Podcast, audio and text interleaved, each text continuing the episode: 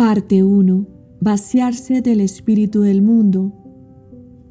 Día 10.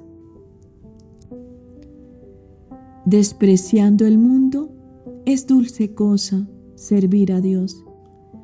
Imitación de Cristo, libro 3, capítulo 10. Otra vez hablaré. Señor, ahora y no callaré. Diré en los oídos de mi Dios, mi Señor y mi Rey, que está en el cielo.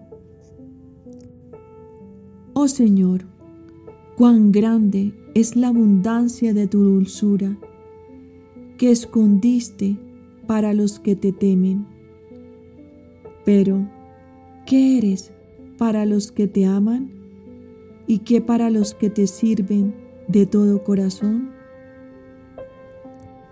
Verdaderamente es inefable la dulzura de tu contemplación, la cual das a los que te aman.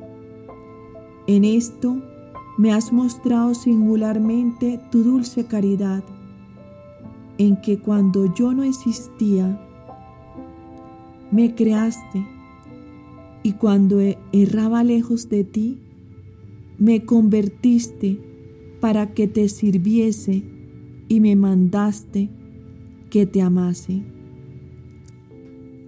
Oh fuente de amor perenne, ¿qué diré de ti?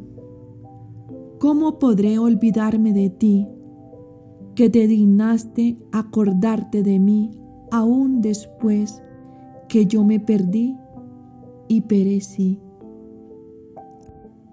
Usaste misericordia con tu siervo sobre toda esperanza y sobre todo merecimiento me diste tu gracia y amistad. ¿Qué te volveré yo por esta gracia? Porque no se concede a todos que dejadas todas las cosas renuncien al mundo y escojan vida retirada. ¿Por ventura es gran cosa que yo te sirva cuando toda criatura está obligada a servirte? No me debe parecer mucho servirte, sino más bien me parece grande y maravilloso que tú te dignaste recibir por siervo aún tan pobre e indigno, y unirle con tus amados siervos. Tuyas son, pues, todas las cosas que tengo y con que te sirvo. Pero, por lo contrario, tú me sirves más a mí que yo a ti. El cielo y la tierra que tú creaste para el servicio del hombre están prontos y hacen cada día todo lo que les has mandado. Y es esto poco, pues aún has destinado los ángeles para servicio del hombre. Mas a todas estas cosas excede el que tú mismo te dignaste servir al hombre y le prometiste que te darías a ti mismo.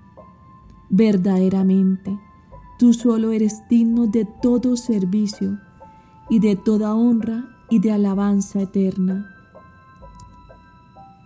Verdaderamente, tú solo eres mi Señor y yo soy un pobre siervo tuyo que estoy obligado a servirte con todas mis fuerzas y que nunca debo cansarme de alabarte. Así lo quiero, así lo deseo. Y lo que me falta, ruégote que tú me lo suplas. Grande honra y gloria es servirte y despreciar todas las cosas por ti.